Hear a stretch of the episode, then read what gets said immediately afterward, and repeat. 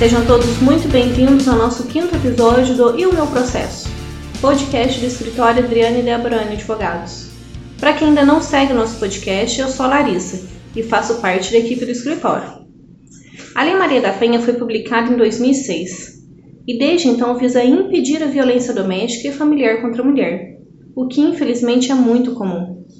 Sem maiores delongas, neste quinto podcast, a doutora Débora Anne especialista em direito penal, processo penal, família e associações, irá comentar sobre a Lei de 2019, que prioriza a tramitação processual de divórcio nos casos de violência doméstica.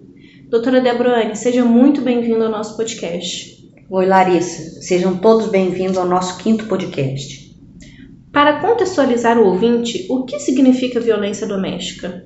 De uma maneira bem simplória, a Lei Maria da Penha dispõe sobre a violência doméstica e familiar, ou seja, qualquer ação ou omissão praticada contra a mulher numa relação de afeto ou no âmbito doméstico que cause sofrimento físico, sexual ou psicológico e que cause dano moral ou patrimonial. Essa é a Lei Maria da Penha. E, doutora Débora, existem inúmeros motivos para que um casal se divorcie e que com certeza a violência doméstica é um desses motivos. A doutora acredita que é possível uma reconciliação após uma agressão? Então, doutora, Larissa, eu vivencio isso no meu escritório. Aliás, eu sempre vejo a possibilidade de reconciliação do casal, antes, durante e depois de um processo. Mas é evidente que a violência doméstica ou o divórcio, por qualquer motivo, sempre causa muito desgaste emocional e psicológico ao casal, quiçá o desgaste físico. Mas respondendo à sua pergunta, sim, é possível uma reconciliação após uma agressão, desde que, por óbvio, a mulher deseje e o agressor tenha comprometimento de mudar a sua conduta.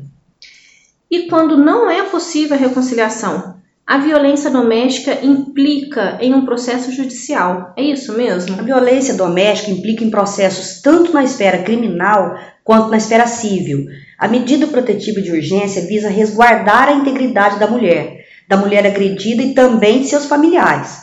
A Justiça defere a medida com proibição de aproximação e outras restrições, visando o afastamento do agressor. E se houver representação pelo Ministério Público, o agressor responde a uma ação penal. E ainda, se a vítima ajuizar tiver esse desejo, ela pode pedir uma indenização na esfera civil e, a depender dos fatos, a ação de divórcio pode concomitantemente ser ajuizada. E esse decreto de, de, do divórcio tem que ser de plano, após as recentes alterações nas leis. Ótimo. E neste contexto, o que mudou com a nova legislação em outubro de 2019? Nós tivemos duas alterações significativas. A primeira estabeleceu que, para a ação de divórcio, separação, anulação de casamento, dissolução ou reconhecimento de união estável, é competente o foro de domicílio da vítima a segunda alteração estabeleceu prioridade de tramitação em qualquer juízo ou tribunal dos processos judiciais em que figure como parte a mulher vítima de violência doméstica.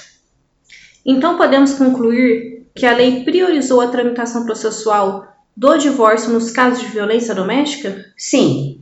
Por conta do aumento do crime de feminicídio e outros crimes cometidos contra a mulher, a justiça tentou dar mais celeridade aos processos e efetividade às medidas protetivas, priorizando a vítima de violência doméstica. Excelente, doutora Débora. Muito obrigada pela presença, obrigada pelas informações. Eu que agradeço, Larissa, e um abraço a todos os nossos ouvintes. Este episódio vai ficando por aqui. No próximo, a doutora Débora Anne e o doutor Adriano irão tratar de um tema novo e super complexo: herança digital. Não perca!